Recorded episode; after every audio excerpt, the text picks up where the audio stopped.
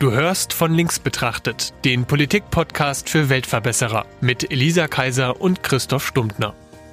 Hallo, ich bin die Elisa. Und ich bin der Christoph. Wir sind zwei Freunde, wir treffen uns jeden Montag zum Frühstück und reden über Politik. Okay, Christian, du hast den Fehler gemacht, ähm, die Büchse der Pandora zu öffnen. Das stimmt. Eigentlich hast- hatten wir nur vor, mit dir eine Folge über Drogenpolitik zu machen, aber du musstest ja danach unbedingt anfangen, über Steuern zu reden. und äh, jetzt sitzen wir hier also nochmal zusammen und reden über Steuern. Bitte, Herr Kress, Ihr äh, Startstatement. Eröffnungsplädoyer. Ja. Steuern sollen vor allem Verhalten von Menschen beeinflussen. Okay, danke für das Eröffnungsplädoyer. Das stimmt, so. Äh. ich habe tatsächlich ein bisschen, also du, du hast ja auch schon gesagt, Steuern sollen steuern, So ist es. ähm, also Verhalten von Menschen beeinflussen. Ja. Mach mal ein konkretes Beispiel. Inwiefern ist die Einkommenssteuer denn beispielsweise eine Steuer, die mein Verhalten beeinflusst? Ich mache ein anderes Beispiel, weil mir das besser gefällt. Bei der Tabaksteuer sieht man es ganz eindeutig. Je höher eine Tabaksteuer ist in einem Land, es geht natürlich nicht unendlich, aber je höher eine Tabaksteuer ist, desto weniger wird geraucht. Punkt.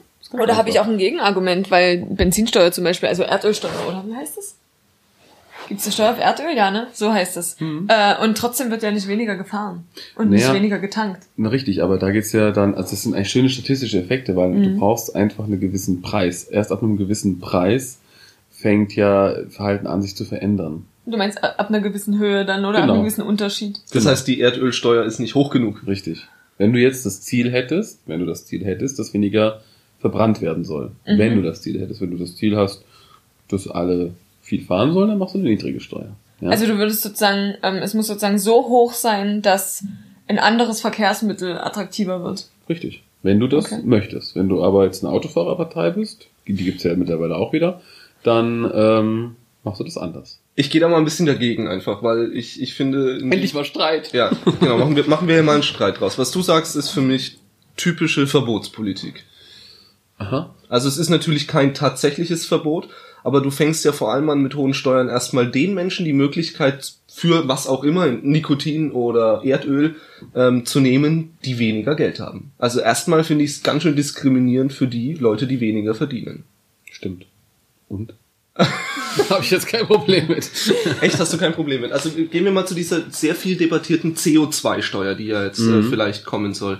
Ähm, da ist ja jetzt einer der Vorschläge, die im Raum stehen, dass man diese CO2-Steuer einnimmt und dann aber auch wieder ausschüttet. Der, der sich CO2-freundlicher verhält, der mm, hat quasi am Ende nicht so viel eingezahlt, wie der, der viel fährt. Ja.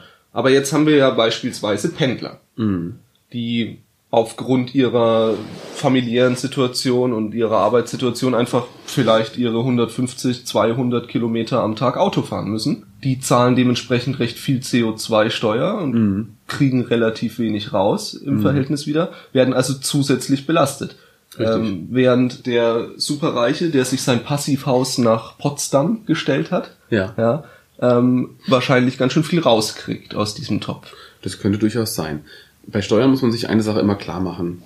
Das ist immer etwas extrem Komplexes und das, was du jetzt gegeneinander aufwägst, da würde jetzt der Reich aus Potsdam sagen, ja, Moment mal, aber vielleicht hat die SPD ja die Vermögenssteuer eingeführt, er sagt, ich bezahle doch auch Vermögenssteuer. Oder der Reiche in Potsdam würde aber auch sagen, naja, aber ich bin deshalb so reich, weil ich ständig nach New York fliegen muss, weil dort mein Job ist und da bezahle ich auch relativ viel über die Kerosinsteuer, die jetzt auch gestiegen ist. Und so weiter und so weiter. Also man muss immer schauen, dass Steuerpolitik, gerade auch in Deutschland, ist es ultra kompliziert, weil wir es sicherlich auch übertrieben haben, aber dass man die Fälle, die man gerne medial dann gegeneinander abwägt, dass die meistens nicht so einfach sind, wie sich das dann anhört. Ne, Also jetzt Pendler, den, armen Pendler, der da 200 Kilometer jeden Tag fährt, den kann ich auch fragen, ja, wieso hast du dein Haus eigentlich dahingestellt? Ja, weil die Pendlerpauschale, ne? Also wir haben ja in Deutschland auch ein Anreizsystem für Pendler geschaffen. Wir haben also dafür gesorgt, um Eigenheimzulagen und so weiter und so weiter. Wir haben dafür gesorgt, dass Leute sich ihr Haus ins Grüne bauen. Die müssen natürlich jetzt an den Arbeitsplatz fahren, ja, und haben dadurch ein Pendlersystem geschaffen. Also das ist auch etwas, jetzt kann ich es nämlich umdrehen. Ich habe praktisch diesen armen Menschen durch meine Steuerpolitik, in dem Fall Vergünstigungen und Umverteilung, aktive Förderung, Subvention, ist, ne, Subvention ist einfach nur das Gegenteil von der Steuer, wenn man es so will, habe ich auch Verhalten beeinflusst. Ich habe sein Verhalten dahingehend beeinflusst, dass er jetzt sein Haus sich dorthin gebaut hat, seine Familie dort lebt, die Kinder dadurch zur Schule gehen. Und jetzt ändert sich die Politik und jetzt fühlt der sich bestraft, wo er vorher aber gefördert wurde. Also ich habe Verhalten gefördert, das im Jahr 1990 irgendwie toll war, aber im Jahr 2019 nicht mehr so toll ist. Weil sich die Umgebungsbedingungen geändert haben. Ja, ja, gut, aber bleiben wir beim Individuum des Pendlers. Okay. Ähm, der wurde meinetwegen subventioniert und hat seine Eigenheimzulage bekommen und hat sich deswegen sein Haus nach Hoyerswerda gestellt und pendelt nach Berlin. Ja? Okay, das lasse ich jetzt mal so gelten. Ist, glaube ich, gar nicht, äh, gar nicht so abwegig. ja, das gibt's sicher. Ja, wieso? Also, und jetzt, jetzt sag mal so, das ist ja jetzt aber immer noch keine Subventionierung in einem Maß gewesen, dass der jetzt angefangen hat, massiv ähm, Reichtum anzuhäufen, sondern der wird wahrscheinlich als ein normal arbeitender und normal pendelnder Mensch hoffentlich recht gut leben können davon, aber jetzt nicht so, dass er wirklich spürt, ah, diese ganzen Eigenheimzulagen und anderen Subventionen und Pendlerpauschale und schieß mich tot, die packe ich mir jetzt auf dieses Konto und jetzt habe ich voll das Vermögen. Und wenn jetzt eine andere Politik kommt und sagt, Mensch, wir finden es gar nicht mehr so toll, was du da machst und wir ziehen dir jetzt mehr CO2-Steuer ab, dann kann ich davon ja irgendwie eine Weile zehren, sondern der hat ja auch seinen Lebensstandard auf dieses gewisse Level gesetzt. Und was jetzt passiert, zieht seinen Lebensstandard runter. Und das ist natürlich irgendwie für mich äh, erstmal gefühlt ein Eingriff in dem seine persönliche Freiheit. Könnte man nicht aber auch argumentieren, dass es dann halt eine Alternative geben muss? Also wenn, wenn wir jetzt mal, wenn es jetzt sozusagen das höchste Ziel ist, zu sagen, wir wollen weniger CO2 ausschütten, ausstoßen. Und wir haben aber de- den Herbert, der in Hoyerswerda wohnt und nach Berlin pendelt, dann ist ja das Auto nicht die einzige, es ist ja nicht das einzige Fortbewegungsmittel, was wir haben auf der Welt. Ist es nicht dann äh, so, dass man schon argumentieren könnte, zu sagen, du musst dann halt, also du musst überhaupt nichts, aber dass man durch diese CO2-Steuer das Autofahren so teuer macht, dass es halt sinnvoller ist, Zug zu fahren. Unbedingt. Ähm, Vorausgesetzt, die Trasse ist sinnvoll gelegt, ne? und so weiter. Ähm, ich muss ehrlicherweise mal sagen, mich interessiert diese CO2-Steuer eigentlich überhaupt nicht. Also ich bin da komplett, es ist mir jetzt nicht egal, aber das ist nicht so wirklich das Relevante. Das, was ich relevant finde, ist, äh, wir haben in Deutschland ein Steuersystem geschaffen, das auf der einen Seite extrem kompliziert ist, das auf der anderen Seite widersprüchlich ist und das zum Dritten eigentlich vor allem dafür sorgt, dass die Mitte belastet wird, aber das Geld auch wieder bekommt. Also wir machen, wir machen einen, Du hast gerade drei Sachen gesagt, da möchte ich ganz kurz einhaken, bevor wir es verlieren. okay, Das, den ersten Punkt ist es kompliziert, gehe ich mit. Wir brauchen Spezialisten, die sich damit beschäftigen. ja. Ja, eine ganze Berufsgruppe. Der zweite ne? Punkt, es ist widersprüchlich. Da hätte ich gern kurz gehört, Ja, warum, warum widersprüchlich. Äh, widersprüchlich, das äh, beliebteste Beispiel ist doch das Mehrwertsteuersystem. Und im Mehrwertsteuersystem hast du diesen 7%, gibt's da diesen 7%-Satz? Ich glaube, den gibt's noch. Und dann hast Ja. du die 19%. Und das schönste Beispiel ist immer, dass das Maultier, ich glaube, 19% besteuert wird, aber der Esel in 7. Also du Ja. hast, also in diesen Steuervergünstigungen teilen, das kann man ja keinem jetzt erklären, ne? Ähm, oder dass gewisse Lebensmittel oder gewisse Dinge unter die 7% äh, fallen, wo sich jeder fragt, oh, ist das jetzt wirklich lebensnotwendig, ja? Ähm, Aber so. Tampons nicht. Tampon, genau, das war genau Tampons nicht, genau Hygieneartikel für Damen sind irgendwie mit 19%, 19% besteuert, aber nicht mit nicht äh, jetzt irgendwie wie das Fleisch mit 7 oder so. Ja, ähm, das meine ich jetzt mit Widersprüchlichkeit, also wo sich so die Sinnfälligkeit nicht so wirklich aufdrängt. Hm, schwer zu argumentieren, warum das so ist. Ja. Genau. Und der dritte Punkt jetzt bitte. Jetzt habe ich den dritten Punkt Es vergessen. belastet die Mitte und die kriegt es aber auch wieder Genau, zurück. also die, die, du hast in Deutschland immer wieder dieses Phänomen, das ist ein viel diskutiertes Phänomen, dass du eben vor allem diejenigen Leute, die jetzt ihr Erwerbsleben aus Arbeit gestalten, jetzt nicht aus Kapital, sondern aus Arbeit, die werden sehr, sehr hoch besteuert im Schnitt und vor allem diejenigen, die ein gutes Einkommen haben. Diejenigen, die ein sehr gutes Einkommen haben, hast du die Beitragsbemessungsgrenzen, dann ist es irgendwie egal, also wird dann nicht mehr, sondern die Leute, die einfach so 60 bis 80.000, 100.000 im Jahr verdienen. Ja, das sind gar nicht mal so wenige in Deutschland. Ja, die werden vor allem belastet. Die haben die steuerliche Höchstlast. Also diese niedrig-mittel bis mittelhohen Einkommen. Die, das ist so, was man dann auch gerne als Mitte bezeichnet. Aber die bekommen auch wieder viel aus diesem System. Ja, die bekommen viel über ähm, die verschiedenen Subventionssysteme. Wir haben über die Eigenheimzulage jetzt schon gesprochen. Die bekommen äh, das Kindergeld. Ähm, das sind diejenigen Leute, die vielleicht auch das Theater oder das, äh, den ÖPNV wahrnehmen. Das wird auch alles staatlich bezuschusst und so weiter. Also diese, da sagt man eben, dass wir im Endeffekt in Deutschland gar keine reelle Umverteilung haben. Also die klassische Umverteilung, ich bin ja Sozialdemokrat, ich hab, finde eine Umverteilung immer dann toll, wenn sie von oben nach unten geht. Ja. Die findet nicht statt. Wir haben eine Umverteilung von der Mitte in die Mitte. Also keine. Also keine. Wir haben natürlich daraus gehende staatliche Finanzierung, ne, dass der Staat seinen Aufgaben nachkommt. Das ist das eine. Also da wird ja dann nur Geld ausgegeben, dass der Staat seinen Aufgaben nachkommt. Aber neben diesem, ich komme meinen Aufgaben nach, gibt es eben einen großen Teil von Steuervergünstigungen, wie gesagt, von Subventionen, von direkten Zulagen und oder von der Finanzierung gewisser Dinge, Krankenhäuser zum Beispiel werden ja auch äh, zu einem gesunden Teil über Länderfinanzen ähm, dann auch finanziert, die dann eben wieder dieser Mitte auch zugutekommen und vor allem der Mitte zugutekommen. Aber dieses klassische, ich nehme den wenigen Reichen und gebe den vielen Armen, die vielen Armen haben wir zum Glück noch nicht, aber gibt ja gewisse Tendenzen, wo das sich angeblich so entwickelt. Ja, die Schere geht auseinander. Ja. Da gibt's verschiedene Studien. Also es gibt, äh, das ist bei der BWL, die ist halt keine Naturwissenschaft, die ist eine Sozialwissenschaft, auch wenn die BWLer das nie hören wollen und die Volkswirtschaftler. Aber es sind erstmal Geisteswissenschaftler, die rechnen können, nichts anderes, meiner Meinung nach. Äh, und es handelt sich auch nicht um Naturphänomene, die wir dort untersuchen und physikalische Gesetzmäßigkeiten, sondern eben um Sozialstrukturen. Sozialstrukturen, die eben wandeln und die eben so sein können oder auch anders sein können. Und je nachdem, welche ideologische Prägung man jetzt hat, geht die Schere eher auseinander oder sie bleibt eher so. Also je linker die Betrachtungsweise ist, desto mehr geht sie auseinander, weil auch andere Effekte dann untersucht werden. Je mehr man jetzt vielleicht ein FDP-freundlicher Mensch ist, desto weniger ist dieser Effekt wo man dann eben auch die Wertigkeit solcher Studien immer so ein bisschen, naja, also geht es auch viel um Überzeugung, Ideologie. Aber ich glaube, so im Schnitt stimmt das schon. Und wenn, dann geht auf jeden Fall die gefühlte Schere auseinander. Und das, was wir auch in Deutschland haben, ist, dass diese sehr, sehr reichen Leute mehr werden. Ja, und die Leute, die eben, wir haben demografischen Wandel, im Rahmen des demografischen Wandels haben wir Erbe, wird extrem viel vererbt. Ja, wo wir. Aber es gibt auch eine Erbschaftssteuer. Es gibt auch eine Erbschaftssteuer, zum Glück. Ja, wir können auch die Frage stellen, ob man die nicht höher macht. Stichwort Geldadel. Ja, Vererbung sorgt dafür, dass eben nicht ein Adel entsteht, sondern Geldadel entsteht. Auch ich habe Bekannte in meinem Alter, die sagen ganz klar, der Opa hat zehn Häuser gebaut. Ob ich jetzt arbeite gehe, ja oder nein, ist auch mehr so eine dekorative Veranstaltung, ja. Äh, der, der, hat das irgendwann mal in den 60er Jahren in Heidelberg in irgendeinem so Vorort gebaut, da war das alles noch nichts wert. Jetzt ist die Hütte zweieinhalb, zweieinhalb Millionen werden, davon hat er zehn. Ja, zack. Dadurch schaffe ich natürlich einen gewissen Geldadel und deswegen möchte ich auch ein ganz wichtiges Argument, was Vermögenssteuer und so weiter angeht, mal eingehen, an das wieder keiner denkt. Und zwar geht es gar nicht so sehr darum, dass man jetzt die armen Leute, die wenig Einkommen hat, so massiv unterstützt. Das ist der schöne Effekt davon. Aber das eigentlich Interessante ist doch folgende. Wenn jemand sehr viel Vermögen hat, dann habe ich als Gesellschaft ein Interesse daran, dass der mit seinem Vermögen etwas macht. Genau, es muss Geld muss kommen. fließen. Genau. Wenn er jetzt aber auf seinem Vermögen sitzt und zum Beispiel die Hütte nicht vermietet oder verkauft, weil er sagt, ach, ich warte noch mal drei Jahre ab, bis, ne, dann ist es vielleicht mhm. noch mehr wert, dann kann dort drei Jahre lang keiner drin wohnen. Das und ist das, ist netto das, entzogen halt. Genau. Das, das Problem von Vermögen ist, auf dem gesessen wird, mit dem nichts gemacht wird, ist, es ist gesellschaftlich unwichtig.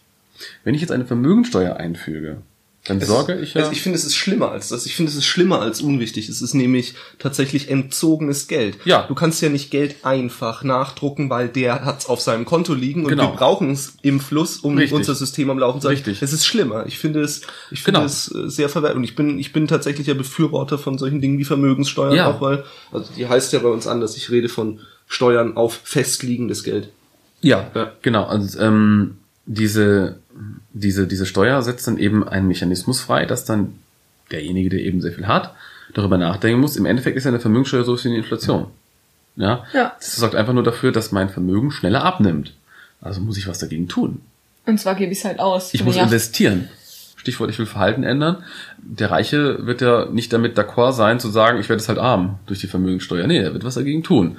Er wird also, anstatt auf seinem blöden Haus rumzusitzen, wieder sagen, hm, nee, also die Wertentwicklung kann ich nicht abwarten, ich verkaufe es jetzt. Und dann nehme ich das Geld und investiere es zum Beispiel in ein bisschen risikoreichere Aktien. Oder ich nehme einen Teil und mache Wagniskapital in, ähm, in ein Startup oder sonst irgendwie sowas. Ja, wir haben ja in Deutschland viel zu wenig Wagniskapital, wir haben viel zu wenig Risikoinvestitionen. Das ist ein großes Problem in Deutschland, wo wir eben unsere unternehmerische Kultur die so sehr auf Sicherheit setzt, tja, damit auch ein bisschen begraben, ja.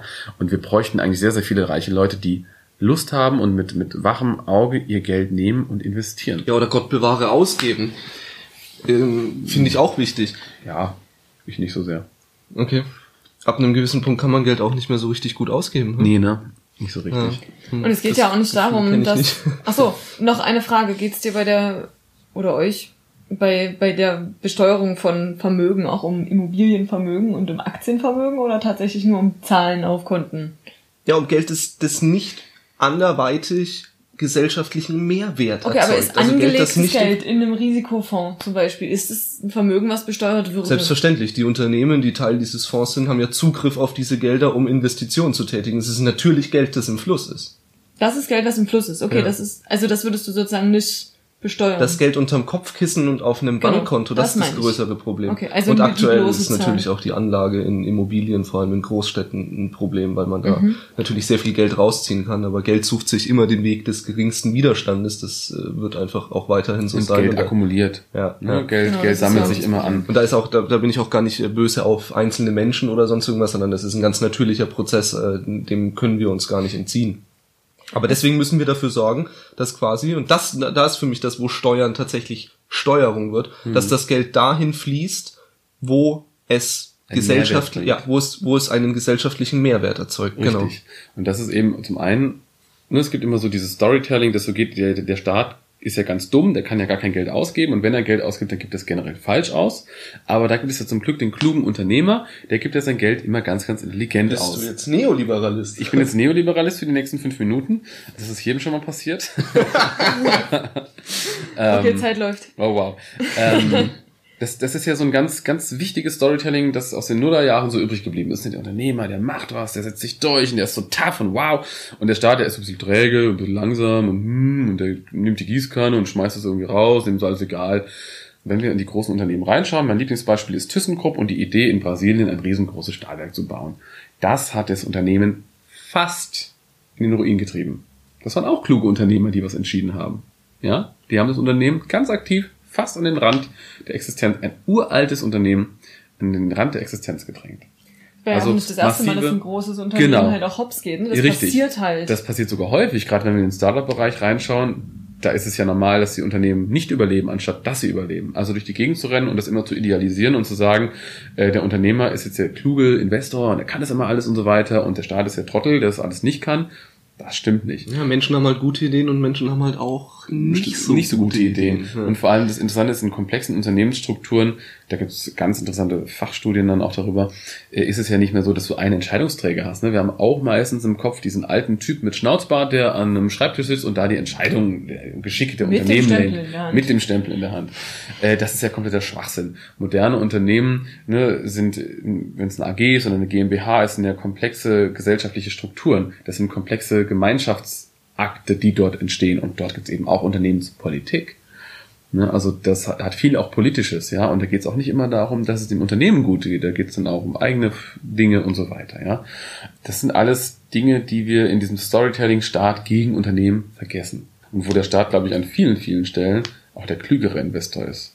Wo er an vielen Stellen auch gute Unternehmen führen kann. Ja, das sehen wir nur alles nicht. Aber wenn wir eben das Unternehmen Schule sehen, wenn wir das Unternehmen Universitäten sehen, wenn wir äh, das Unternehmen Straßenbau sehen, Mobilität sehen, wenn wir das Unternehmen Polizei, Grenzschutz, wenn wir das Unternehmen Bundeswehr sehen, gut, Bundeswehr ist immer ein blödes Beispiel, aber wie soll es denn anders organisiert werden als staatlich? Ja. Und deswegen, wenn man so etwas einführt wie eine Vermögenssteuer, wof- wofür ich bin, habe ich eben zwei Effekte. Der erste Effekt ist, diejenigen, die Geld haben, werden dazu animiert, ihr Geld besser, klüger, risikoreicher zu investieren. Das ist gut. Und ich habe endlich mal Geld, um zum Beispiel etwas ganz Verrücktes zu machen, die Mehrwertsteuer abzusenken. Bin ich ein großer Fan von. Wieso? Weil die Mehrwertsteuer vor allem die armen Leute belastet. Mehrwertsteuer ist eine Konsumsteuer. Ja. Ja, und äh, wenn ich jetzt ein Einkommen habe von 1000 Euro im Monat, werde ich wahrscheinlich mein gesamtes Einkommen für Konsum ausgeben. Also ich konsumiere eine Mietwohnung, ich konsumiere Nahrungsmittel, ich konsumiere Kleidung. Ganz Maulesel normal. und Tampons. Maulesel und Tampons. Bei Bedarf. ähm, und Da dann, holen wir die Leute wirklich an ihrer Lebensrealität. ja, ab. absolut. Absolut. Maulesel und äh, Tampons. Das, Das ist sind die Maultiere und die Esel. Ähm, und an, an dieser Stelle ist es dann eben so, derjenige, der also wenig Einkommen hat, gibt einen großen Teil seines Geldes eben für diese 19% Mehrwertsteuer aus. Ja. Also das ist einfach weg. Das nehme ich mir einfach weg. Und jetzt wird's ja interessant, warum sollte man die, also nicht nur, dass ich dann den Armen eher entlasse als den Reichen, der eben, wenn, wenn ich jetzt 10.000 Euro im Monat verdiene, dann spare ich wahrscheinlich relativ viel, dann investiere ich einen gewissen Teil und so weiter und ich gebe vielleicht auch 1.000 Euro für Konsum aus. Das heißt aber, mein, mein Anteil an Mehrwertsteuer in meinem Gesamtaufkommen ist viel geringer.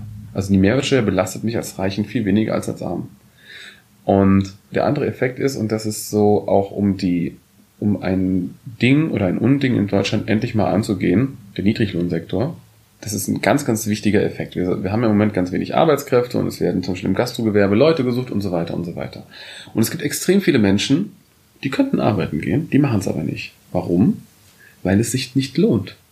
Die sagen dir ganz klar, wenn man da mal so ein bisschen reingeht, ich hatte letztens ein Gespräch mit meiner Friseurin, die sagt, ich arbeite seit zwölf Jahren in dem Beruf und seit einem Jahr lebe ich ohne Zuweisung des Staates. Oh Gott. Einem Jahr. Die hat so wenig verdient. Mhm. Dass sie immer, immer, immer Anrecht hatte auf Unterstützung vom Auf Staat, Sozialleistung. auf Sozialleistung, auf Aufstocker und so weiter. Und der Schritt von der Arbeitslosigkeit oder einfach zu Hause zu bleiben und gar keine Sozialleistungen wahrzunehmen oder Wohngeld und sonst irgendwie sowas hin zur Arbeitstätigkeit ist enorm hoch. Warum? Weil die Löhne in diesem Niedriglohnsektor so gering sind und die Sozialleistungen so hoch sind, was sie sein müssen, damit du einigermaßen gut leben kannst oder überleben kannst, diese Überlappung ist so groß. Und diese Überlappung ist dann, also sorgt dafür, dass viele Arbeitskräfte eben nicht arbeitstätig werden, obwohl sie es könnten. Sie machen dann auch keine Ausbildung, sie machen keine Weiterbildung, sie bleiben einfach liegen. Ja, das liegt aber nicht daran, weil die Sozialleistung so hoch ist, das liegt daran, weil die, so, die Löhne so niedrig sind. Und ein Ja. Effekt wäre, das musst du also etwas machen. Du musst also diese, diese Schere im Niedriglohnteil musst du aufbrechen. Das heißt, du musst die Sozialleistung in Ruhe lassen, du musst die Löhne deutlich anheben über den Mindestlohn, ja, der auch gut kontrolliert wird. Du musst die, damit also Arbeit, Arbeiten gehen attraktiv wird in diesem Bereich. Und jetzt musst du noch einen Effekt wegnehmen.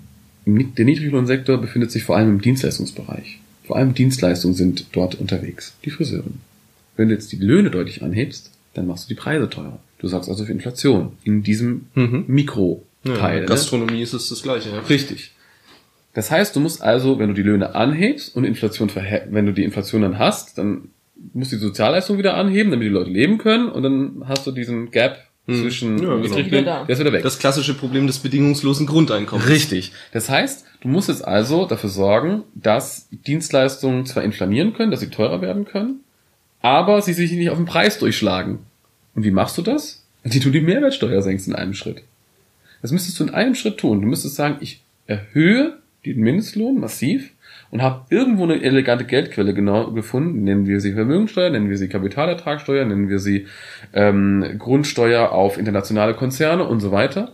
Nicht zu vergessen, die ganzen Steuern, die wir jetzt mit unseren Drogen äh, einnehmen. Die Drogensteuer, die wir richtig? jetzt ja Mhm. in Apotheken Genau, auch verkaufen. Cannabis. Also ich habe also neue, ich habe neue Geldquellen aufgemacht, um in einem Schritt den Niedriglohnsektor deutlich von den Sozialleistungen zu trennen und gleichzeitig die Mehrwertsteuer zu senken.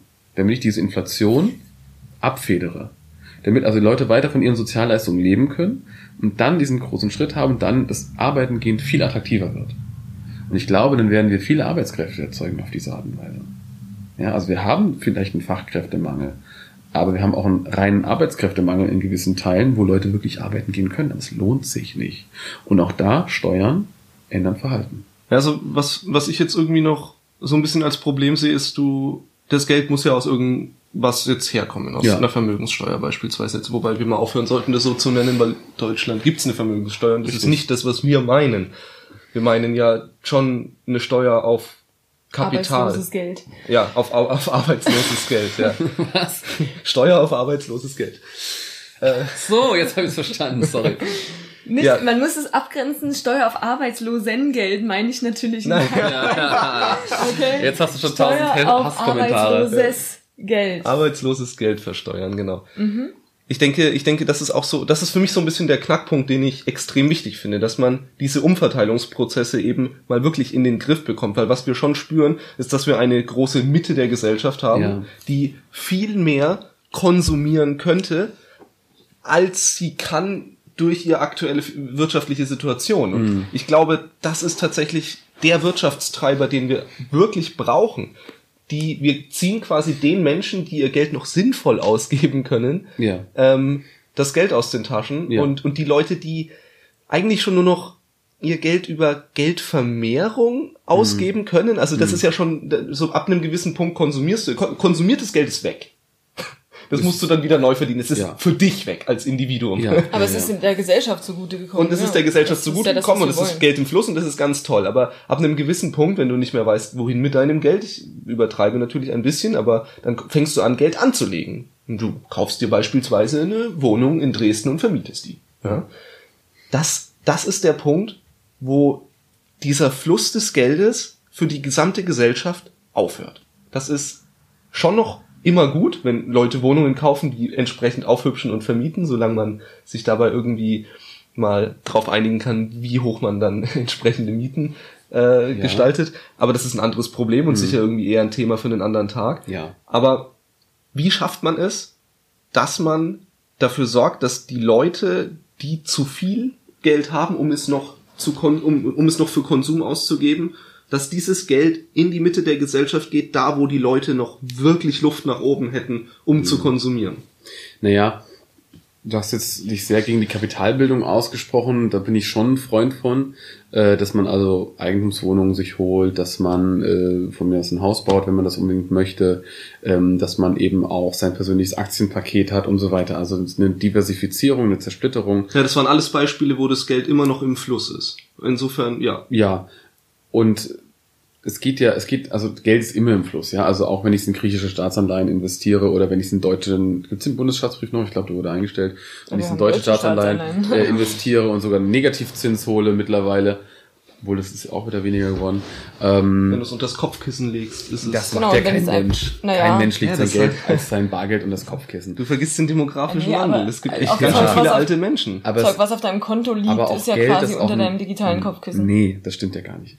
Geld, das auf dem Konto liegt, wird auch zur Wertschöpfung genutzt. Die Banken nehmen ja dieses Geld auch. Die ja. nehmen ja dein, dein Geld, das auf dem Konto liegt und machen damit ja was. So ist es ja gar nicht. Das stimmt, aber es es wird also dieses Geld zirkuliert, es wird so, ja. es findet sogar Geldschöpfung statt und so weiter. Es hat aber eine ganz schöne Einschränkungen, weil gerade wenn es Tageskonten sind, auf die der jeden Tag zugreifen kann, ja. kann die Bank damit ja jetzt nicht einfach. Das stimmt. Also ne, es gibt es gibt ja verschiedene Formen, wo das Geld liegt. Es gibt äh, ja. äh, die, die, die Schatzbriefe, es gibt das klassische Sparkonto, ähm, es gibt aber eben auch diese ganzen Renten, die gemacht werden, die klassische äh, Vermögensvorsorge, die gemacht wurde über viele Jahre, ähm, wo die Leute jetzt 20, 30 Jahre lang einbezahlt haben. Das sind alles, das ist nicht Geld, das in einem Kopfkissen liegt, das ist einfach nur Geld, das wenig risikobehaftet investiert werden darf. Ja, das einfach, das, das ist die Regel.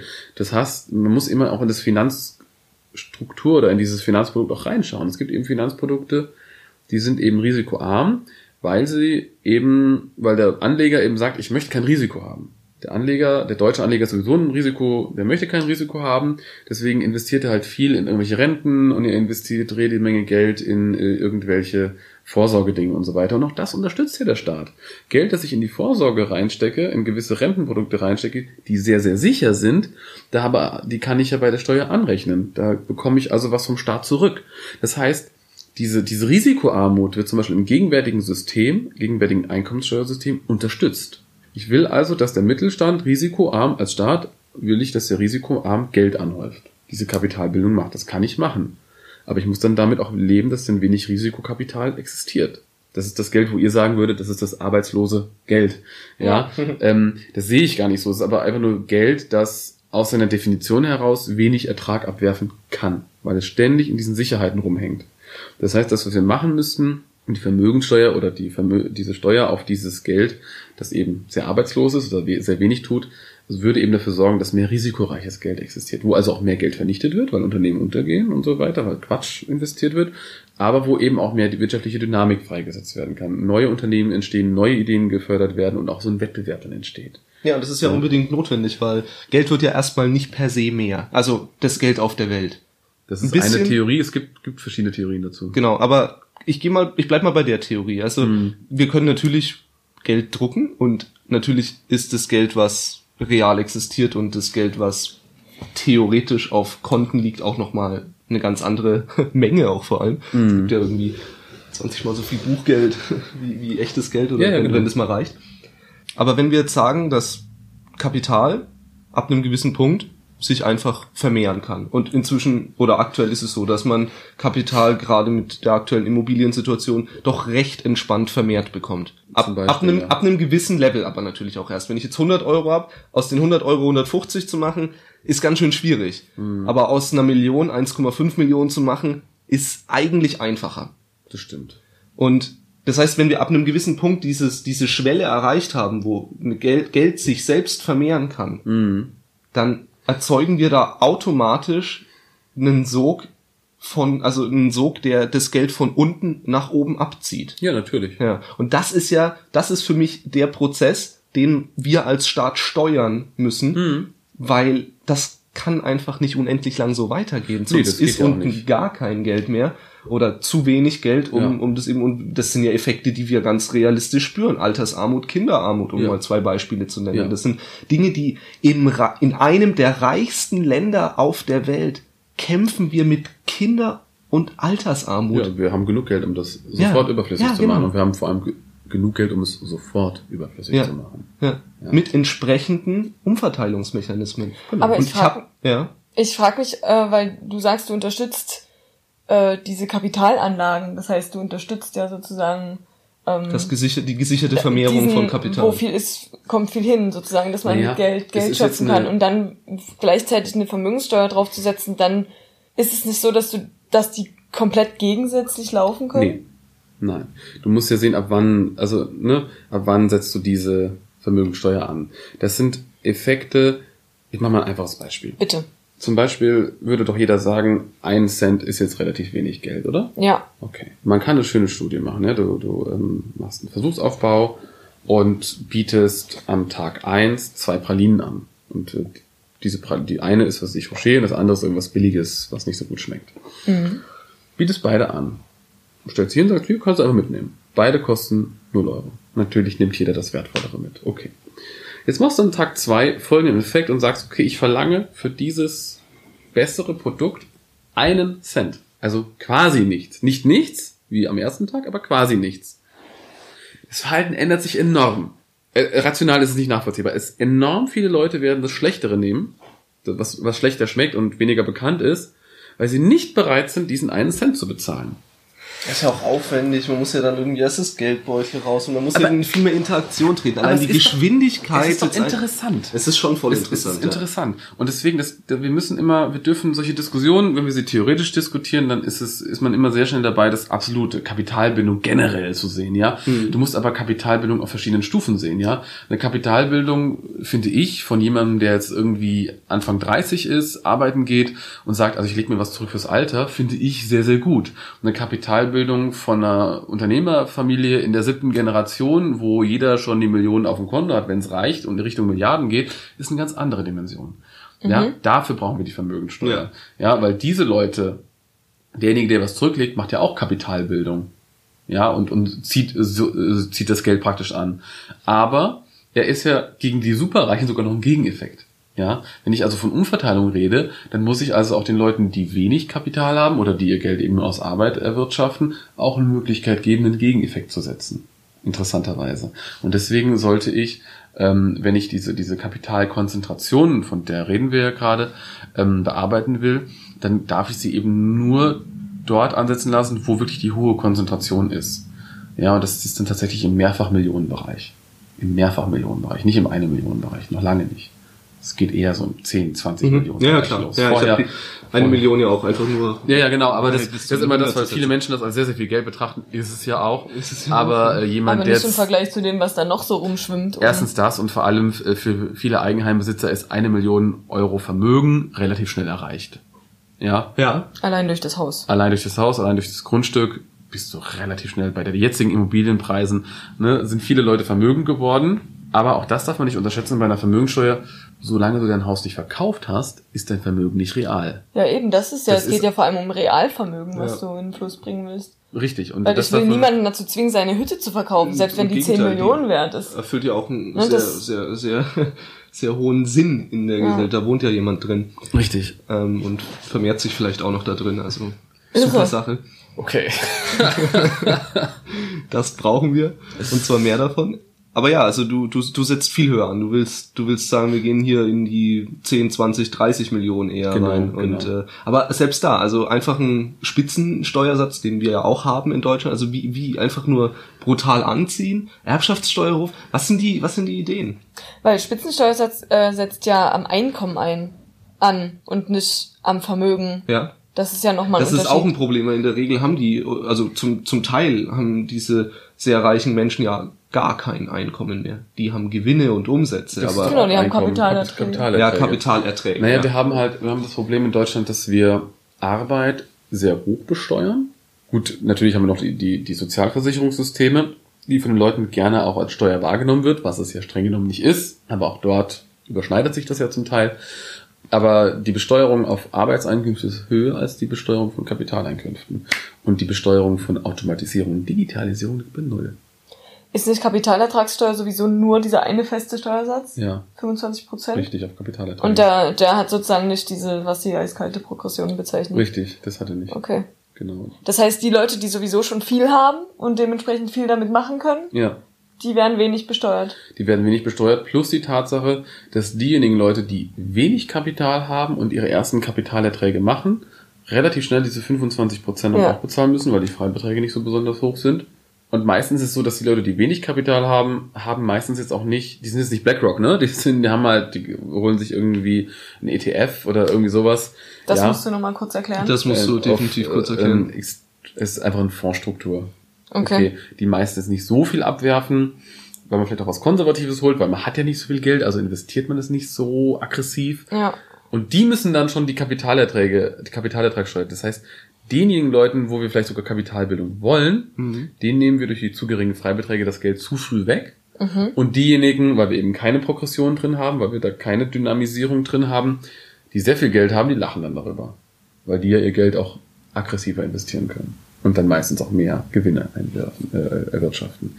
Ähm, das ist ein großes Problem. Aber ich will noch mal an einen ganz anderen Teil kommen. Wir sind jetzt wieder so in der klassischen Umverteilungsdebatte. Debatte. Mhm. Ich will noch mal in was kommen, woran wieder auch nicht so viel gedacht wird, was Steuern ja auch machen können. Wie gesagt, Steuern ändern Verhalten und sollen es auch tun, dafür sind sie primär da.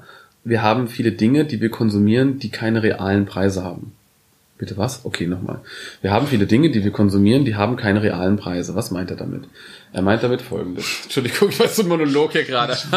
Jetzt Ja, hast du dich ein bisschen an deinen Podiumsdiskussionen verloren. Sollen wir Oh, gehen? Christian, erzähl doch mal bitte, was du damit meinst. Was meint er damit? So ein bisschen schizophren wurde es auch schon. Okay. Ich unterhalte mich einfach mit mir selbst. Alles Du okay, du hast jetzt gesagt, Podcast, es gibt ja. Dinge, die haben keine realen Preise. Erklär uns doch mal, was du damit Du meinst. meinst digitale Produkte und sowas nehme ich Zum an. Beispiel digitale Produkte. Ich meine aber vor allem, dass wir die, klassisches Beispiel sind die Umweltfolgekosten. Mhm. Wir konsumieren extrem viele Dinge, wo wir die kompletten Umweltfolgekosten nicht spüren. Aller einfachstes Beispiel ist die Plastikverpackung. Mhm. Warum? Wenn ich etwas, das, das ist, warum lachst du? Na, du hast dir schon wieder selber eine in Frage gestellt. okay, sorry. Alles gut. Wir fühlen uns gut in unserer Überflüssigkeit. Tja, das ist der Kapitalismus, so fühlt er sich Mhm, an. Ich, Ja. ich finde es gut, dass Aber wir wenn, wir für Gäste, wenn wir Gäste haben, sind wir die, die zuhören. Ja, ja. Mitreden und zuhören. Total. Das ist, das Alles ist ja klar. das. Okay. Also das schönste Beispiel ist die Plastikverpackung, wo du, oder generell der Müll.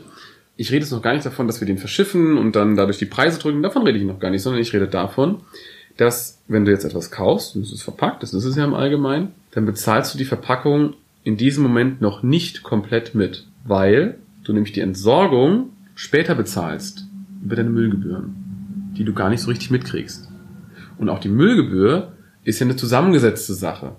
Vorhin hatte ich doch dieses Beispiel gebracht mit den Pralinen und das ein, den 1 Cent und so weiter. Also wenn ein Preis, wenn eine gewisse Sache etwas kostet, dann ist es dringend notwendig, dass du die Gesamtkosten im Produkt schon siehst. Das ist fürs menschliche Verhalten enorm wichtig.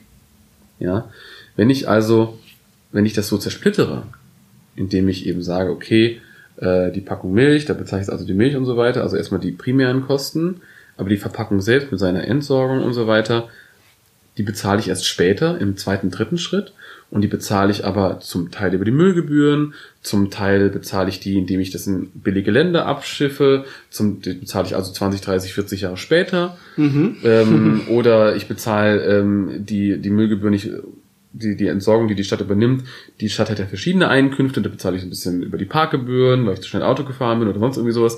Also diese Zersplitterung sorgt dann dafür, dass ich als Individuum überhaupt nicht wahrnehmen kann, wie viel Kosten erzeuge ich jetzt eigentlich mit meinem Akt des Konsums. Ja, und das sind auch ganz viele Dinge noch nicht mit genannt, die wir eventuell, weil dadurch Dinge falsch laufen. Also bleiben wir mal bei dem Müllbeispiel oder Ja. Mikroplastik. Ja. Ähm, was das uns kosten wird, diese Katastrophe irgendwann in den Griff zu kriegen, Ja. das ist, da ist noch keine Zahl gefallen. Und das Also- sind natürlich auch versteckte Kosten. Das sind die- versteckte ja. Kosten, ja, oder auch, äh, wenn ich, wenn ich jetzt ans Tier denke, wenn ich an die Kuh denke, die Kuh ist ja hochgradig subventioniert. Auch das bezahle ich ja alles. Aber das bezahle ich wiederum über die Mehrwertsteuer oder das bezahle ich über die Einkommensteuer oder sonst irgendwie so. Also über extrem viele Steuern bezahle ich meine billige Milch. Und diese, diese Zersplitterung des Preises, der Zusammensetzungspreise, sorgt dafür, dass ich eigentlich überhaupt, ich müsste hochgradig informiert sein über nur ein einziges Produkt, um dann eine aktive Kaufentscheidung zu treffen. Ja, vollkommen unmöglich. Aber das ist doch dann so ein bisschen der Punkt, wo diese ganzen Steuern äh, ihren gewünschten Steuerungseffekt überhaupt mehr nicht erzielen. Richtig, sondern sie machen eine Verwirrung. Ja. Und das ist ein großes Problem. Hm. Das heißt, Ja. wir müssen ein einfacheres Steuersystem auch finden. An vielen Stellen natürlich. Also wir haben am relativ Anfang in diesem Podcast ein bisschen die These aufgestellt, dass wenn Menschen sich nach Vereinfachung sehnen, dass ihnen die Systeme auch einfach selbst zu komplex sind. Hm. Aber äh, in, in dem Fall ist es natürlich wirklich ein Argument, wo es ja auch zu Problemen führt. Also wir, wir, wir, Ja. wir zahlen die Rechnung später. Wir bezahlen die Rechnung später. Ich bin immer, wir sind ja in Sachsen, ja. Darf, No. man, das, darf man das sagen Das in diesem darf man Blog? sagen. Unbedingt. Unbedingt. Ja. Ja. und wir sind ja in Dresden und ähm, sind im Jahr 2019 und äh, wir, wir haben ja, es ärgert mich furchtbar, dass wir über alles Mögliche gesprochen haben in diesem Landtagswahlkampf. Darf ich das sagen? Der ist jetzt schon eine Weile her wahrscheinlich, wenn man das hört, aber ja klar. Okay. Ähm, wir haben über alles Mögliche gesprochen, aber wir haben überhaupt nicht über Steuerpolitik gesprochen. Und Sachsen hat eine der schärfsten Schuldenbremsen Deutschlands. Und die Wolken des, des Abschwungs sind am Himmel. Ja, und wir haben null darüber gesprochen. Und eigentlich Und- müssten wir investieren, Ja, eigentlich wir dem müssen wir in- investieren. wollen, Und dann ja. kommen wieder die Konservativen und sagen, hm, es geht um die Verschuldung und das sind die Verschuldungen, die äh, man irgendwie den zukünftigen Generationen aufbürdet. Das Hashtag stimmt. schwarze Null. Hashtag schwarze Null. Aber das Problem ist, wir sind doch schon längst verschuldet. Aber wir sind nicht in Geld verschuldet. Wir sind verschuldet in Umweltfolgekosten. Wir haben eine enorme Schuld schon aufgeladen. Ja, und wir haben eine Investitionslast aufge Genau, wir auf, haben Investitionsstau, das sind auch Schulden. Ja, ja, das sind auch Schulden. Stimmt. das sind an auch der Schulden. Gesellschaft sogar, Die, an uns. die, ja, aber diese Schulden. Die schlimmeren Schulden. Es ist nämlich nicht nur eine Zahl, es ist reale Lebensqualität, Aber das Genau. Problem, das Problem ist nämlich folgendes, ist auch wieder so ein ökonomischer Trick. Ich übersetze dieses, diese Schuld nicht in eine Zahl. Mhm. In dem Moment, wo ich die Umweltfolgekosten nicht beziffere, ist sie praktisch nicht da in unserer Denkweise. Es hat keine Man Zahl. muss an Schulden glauben. Ja, genau. Das Das an Schulden. Naja, ne? Und das ist das Interessante, ne? Wenn man also in dieser Diskussion sagen könnte, wir sind schon längst verschuldet und das liegt daran, weil wir keine Schulden machen. Interessante Formulierung. kontraintuitiv, Ja, ist aber ja, so. aber ist aber so. Das, das finde ich ist eine ganz, ganz wichtige Argumentationsfront und die kam überhaupt nicht. Die kam Ja. überhaupt gar nicht, ja. Und dass man einfach sich hinstellt und sagt, Leute, diesen Investitionsstau, den Bez Investitionsstau, den bezahlen wir ja letztlich auch. Mit ja, irgendwann müssen wir ja dann quasi doppelt investieren oder dreifach investieren. Also für die, Oder? die sich in Sachsen vielleicht nicht auskennen, wir haben die schwarze Null ja tatsächlich in unserer sächsischen Verfassung stehen. Amen. Ähm, und insofern, und und das Thema war tatsächlich im Wahlkampf wenig präsent. Es gab aber Null. trotzdem Einzelinterviews, in denen ich das Thema durchaus, auch von Okay. zum Beispiel Martin Dulich äh, ähm, thematisiert gehört habe. Das große Argument, das ich jetzt einfach mal mache, das da ja immer steht, ist, man kann nur ausgeben, was man erwirtschaftet. Und jeder Unternehmer wird dich dafür auslachen. Wieso? Also, Schuldenmanagement ist in jedem großen Unternehmen ein ganz normaler, inhärenter Teil des, des Unternehmertums. Ein Unternehmer macht immer Schulden. Absehbar halt. Erstmal, ja, genau. genau. Er investiert. Nein, nicht unbedingt, heißt nicht unbedingt. Also man, man fängt vielleicht erstmal, wenn man jetzt mal ganz klassisch denkt, hier äh, vom, vom Tellerwäscher zum Millionär, am Anfang hast du ja noch nichts, also kannst du keine Schulden machen, weil du darfst keine Schulden machen, weil du hast nichts, ne, außer deine Arbeitskraft und deinen Körper, hast du erstmal nicht so viel. Und deine Bildung und so weiter. Aber wenn du dann anfängst zu arbeiten, erwirtschaftest du etwas, sammelst dir etwas an und dann gründest du dein Unternehmen und dann hast du etwas. Und mit dem, was du hast, kannst du ja Glaubwürdigkeit herstellen, ja, und kannst eben Schuldner werden für deinen Gläubiger der der also glaubt. Das heißt, du brauchst erstmal so einen gewissen, klar gibt's diese Konsumkredite und so weiter, aber wir reden ja gerade vom Unternehmertum. Das heißt, du musst erstmal ein bisschen was auch auf die Waagschale legen. Okay. Und jedes große Unternehmen verschuldet sich selbstverständlich. Warum? Ganz einfach. Scheiße. Hey, hier wird nicht geflucht. Wir sind family friendly. Ja. Jedes Unternehmen verschuldet sich ja ganz selbstverständlich. Warum ist es so? Soll ich es nochmal sagen? Du darfst dich gerne selber fragen. Es ist alles gut. Du merkst, wie sehr ich dieses Thema liebe, ne? Ja, so Ja, absolut. absolut, Ich ja. enjoy das auch voll. Absolut, absolut in Ordnung. Wie gesagt, Zuhören gehört, äh, gehört Auch definitiv ewiges zur- Schweigen im Podcast. gehört zur politischen Debatte dazu. Ich bin ein großer Fan. Bitte Äh, weiter. Du machst ja deshalb Schulden, weil du glaubst, dass durch eine Investition wirst du später mehr verdienen. Ja, du wirst also einen Mehrwert erzeugen. Das heißt, wenn du in eine sächsische Verfassung reinschreibst, wir machen keine Schulden, dann steht da im Subtext praktisch drin, wir glauben nicht daran, dass Schulden Mehrwert bringen. Das heißt, das, wo die gleichen Leute meistens auch sagen, der Unternehmer ist so klug, ne? das sind ja so die FDP-CDU-Leute, die sagen, oh, der Unternehmer, der kann das ja so viel besser. Genau diese Leute schreiben eine schwarze Null rein. Also die ein ganz normale Herangehensweise des Unternehmers mit Schulden einfach mal für mau erklären. Das ist das Erste. Das Zweite ist, der Unternehmer macht ja verschiedene Art und Weisen Schulden, indem er zum Beispiel Aktien ausgibt. Kann er Geld einwerben. Er kann äh, Anleihen ausschreiben, wo jemand also in das Unternehmen eine, eine Anleihe bekommt, dann später einen Gewinn davon bekommt. Ein Unternehmen, das jetzt sich verschuldet, macht das ja auf eine relativ kluge Art und Weise, ja. Oder wenn der Staat jetzt eben Schulden anhäufen würde, wo, die, wo das Geld einfach nichts kostet im Moment, das wären alles kluge Maßnahmen.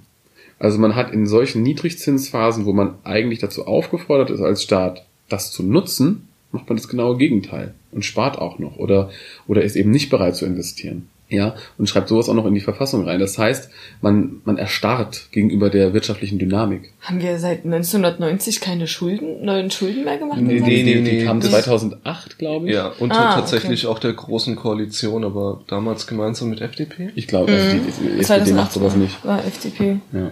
Die war mit dabei, glaube ich. Mhm, unbedingt. Ich glaube eben daran, also wie gesagt, es ist ein, jeder Unternehmer verschuldet sich und ein aktives Schuldenmanagement ist etwas, was in einem Unternehmen absolut sinnvoll ist, weil du eben damit auch eine größere Unternehmensdynamik an den Tag legst. Das heißt, kein Unternehmer käme jetzt auf die Idee zu sagen, ich kann nur das ausgeben, was ich verdiene. Schwachsinn. Ja, Tesla glaube ich, noch nie einen Euro verdient. Im Gegenteil. Sie haben, sie haben noch nie Gewinne gemacht, ja. Richtig. Ähm, und das gibt, es gibt auch andere. ja nur mit Glauben. Ne? Ja, aber ich meine, er, er bringt aber auch ein großartiges Produkt raus. Er hat auch schon vorher großartige Produkte rausgebracht. Also er macht einen gesellschaftlichen Mehrwert, er macht Innovation, ja. Ähm, oder du hast ich weiß gar nicht, Facebook oder Instagram oder andere Unternehmen, die haben Ewigkeiten kein Geld verdient. Das sind riesengroße, relevante Konzerne geworden, die Ewigkeiten kein Geld verdient ja, haben. Die, die, die Idee war gut genug, dass sie regelmäßig Gläubiger, also Glaubende, ja, Glaubende für ihre Religion ja. gefunden haben, ja. Und ähm, warum soll das denn der Staat nicht machen? Ja. Warum soll denn der Staat ja, ich da ganz enthaltsam sein? Ich, ich glaube auch daran, dass wenn man jetzt Geld in die Hand nimmt und unsere Schulen stärker digitalisiert. Ja, dass ähm, wir Mehrwert haben. Dass wir Mehrwert haben, genau. Der, der, wird sich auszahlen, da glaube oder, ich auch dran. Oder ja. dass wir eben bereit sind, die Leute im öffentlichen Dienst so zu bezahlen, dass sie auch drin arbeiten wollen. Und so weiter und, und so weiter. Natürlich geht, geht eine, eine Verschuldung nicht unendlich. Aber das ist eben, ähm, wie eben vorhin auch bei der Vermögensteuer. Ich kann nicht jedes Vermögen besteuern. Das ist nicht sinnvoll. Ich muss gewisse Mengen haben, ja. Und es gibt auch berechnete Modelle, wo man sagt, naja, so eine Schuldenquote zwischen 60 bis 80 Prozent des Bruttoinlandsprodukts, das ist schon okay. Oder umgekehrt gesprochen, das sollte sogar sein. Ja, und andere, andere Bundesländer, ne, wir in wir Sachsen? Sind, ne?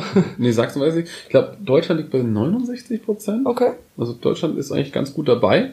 Ja, aber wir hatten ja auch Phasen, wo wir uns massiv verschuldet haben. Ja, wir hatten 42 Milliarden im Haushalt. 2002 war das, glaube ich, ja, wo es Deutschland wirklich sehr, sehr schlecht ging. Ähm, da war der Haushalt irgendwie 240 Milliarden Euro, äh, Millionen Euro, Milliarden Euro. Und ähm, wir hatten 42 Milliarden Schulden davon, also massive Mengen an Schulden, die wir gemacht haben. Soweit ich weiß, ist das auch europaweit, äh, also EU äh, geregelt, geregelt ja. wie viel Neuverschuldung ein ja, Staat. Ja, richtig. Und ähm, wir Deutschen haben das übrigens in den Nullerjahren ganz schön ausgeschöpft. Absolut. Wir sind, waren ständig drüber. Wir waren ja, ständig drüber. Immer. Aber die anderen Staaten, die jetzt in der Schulden- und Finanzkrise das gemacht haben, die haben wir Deutschen Dank an, an, an Herrn Schäuble. Ja. Die haben wir richtig arrogant abgekanzelt. Also das, ja. was wir, wo es uns selber vor zehn Jahren so schlecht ging, wo unsere europäischen Partner gesagt haben, macht mal, ihr habt ein Reformpaket aufgelegt, wir glauben an euch. Mhm. Wir haben das Gegenteil getan. Also wir haben uns ja. wirklich in der EU aufgeführt, wie ja, aufgeblasen. Vor allem man darf ja nicht vergessen, ja. dass wir die diese Regelungen äh, der wir, wir können froh sein, dass wir Gründungsstaat sind, weil den Beitritt hätten wir nicht bewilligt bekommen nach den Regeln, die ja. wir in der Absolut. EU uns gesetzt haben. Richtig. Also das ist schon sehr arrogant gewesen, muss ich mal sagen. Aber ja, wie gesagt, Steuern sind sollen Steuern. Und äh, dass diese versteckten Kosten, die Umweltfolgekosten, aber auch die sozialen Folgekosten, ja. die wir eben nicht bepreisen, wo man keinen Preis sieht oder wo der Preis zerstückelt ist, wo man also den realen Preis, ich sehe sie jetzt gerade vor mir stehen, deswegen sage ich die Packung Milch, nicht sieht, weil im Preis das gar nicht alles reinfließt. Wahrscheinlich würde ohne Subvention der Kuh mit Müllgebühr auf der Packung plus die gesamte Packung wird zu 100% in Deutschland entsorgt, egal auf welche Art und Weise, würde die Packung Milch wahrscheinlich 3 Euro kosten. Mhm. Ich glaube, da würdest du anders kaufen. Da würdest du vielleicht sogar mit deiner Pfandflasche Zum Milchautomaten fahren. zum Milchautomaten fahren, Gehen. weil vielleicht das teuerste an diesem ganzen Ding ist vielleicht die Verpackung, die kostet einen Euro. Also wir mit, brauchen, mit allen wir Folgekosten und so brauchen weiter. nicht nur mehr Transparenz in der Politik, sondern auch mehr Transparenz in den Steuersystemen. Im Steuersystem, Absolut. aber auch im Preissystem. Mhm. Wie? Ja, das also, hängt ja zusammen, ne? das hängt zusammen. Ja. Und Preise, deswegen, das ist ein ganz interessantes Forschungsfeld, das ist ganz viel, ähm, weil Preise massiv Verhalten verändern. ja. Ja.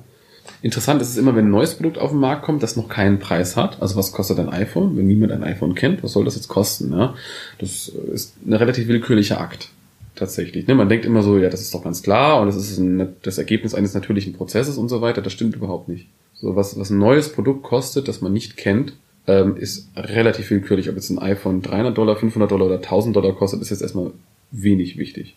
Okay, aber es muss ja mindestens kostendeckend sein, oder? Also man muss Ja, ja, mindestens die Arbeitsleistung und die Teile, die verbaut sind und so, die müssen ja mindestens abgedeckt sein. schöne ist Marge noch, damit alle glücklich nach Hause gehen. Ja. Genau. Obwohl du das ja auch nicht weißt. Du weißt ja nicht, wie viel du verkaufen wirst. Aber naja, aber bei einem Preis geht es auch immer um auch sowas wie Ansehen. Also Ja. etwas Teures, ja, Ja, klar. hat halt Ja. einen anderen Preis. Wert. es gibt ja, es gibt ja Preispolitik und das ist natürlich Genau. äh, dann schon häufig die Frage, was, was für Effekte da noch zusätzlich mit reinfließen. Naja, das ist eben- von den Produktionskosten. Das ist eben, wir sind eben kein Homo economicus, sondern wir sind eben sehr emotional.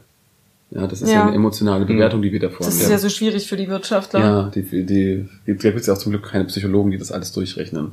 Ja. Doch. Genau, die Wirtschaftswissenschaftler sollten viel mehr mit Psychologen reden. Machen sie auch. Es gibt ja Wirtschaftspsychologie ist ein genau, Ja, ja, das stimmt, aber so, ja. Wir, wir sind da schon arbeitsteilig genug, keine Ja, Sorge. absolut. Ne, und ähm, wir sollten da eben auch als Staat aktiv eingreifen. Ja, und, und auf diese Art und Weise eben Verhalten ändern. Nicht im Sinne einer Verbotspolitik. Sondern, Sondern- Anreizpolitik. Nee, auch nicht Anreize, sondern den Leuten überhaupt die Chance geben, zu verstehen, was sie da tun. Also Aufklärung. Es geht um, es geht um Aufklärung, du hast das Wort Transparenz ge Ja. gebracht, ja. Das heißt, wenn ich Steuern einführe und gewisse Steuern einführe, dann geht es hier nicht um Verbote und um Gängelung, es geht um Verantwortung. Ja. Wir müssen diese komplizierte Welt wieder etwas verständlicher machen. Ja, wir machen sie ja deshalb kompliziert, weil gewisse Leute ja ein Interesse daran haben, dass die europäische Landwirtschaft so subventioniert wird, wie sie subventioniert wird. Das klingt wie der Anfang einer Verschwörungstheorie. Es ist der Anfang einer Verschwörungstheorie, aber sie ist wahr. Dann ist es ja schon mal keine ich glaube, an der. Stelle beenden wir das lieber, bevor wir bei Chemtrails und Bilderberger Konferenzen Das ist aber alles wahr! Du willst es wieder unterdrücken! Faschist! Jetzt wurdest du auch mal Faschist Jetzt genannt. wurde ich auch mal Faschist. Ja, endlich. Ja, Mann. So, das waren jetzt unsere Gedanken zum Thema Steuern. Uns interessieren allerdings auch deine Gedanken zu dem Thema. Schreib uns einen Kommentar, füll unsere Wissenslücken und beteilige dich am Gespräch auf von links betrachtet.de. Wenn dir gefällt, was wir hier tun, dann folge uns auf Instagram oder Twitter und unterstütz uns auf Steady. Die Links findest du in der Beschreibung dieses Podcasts.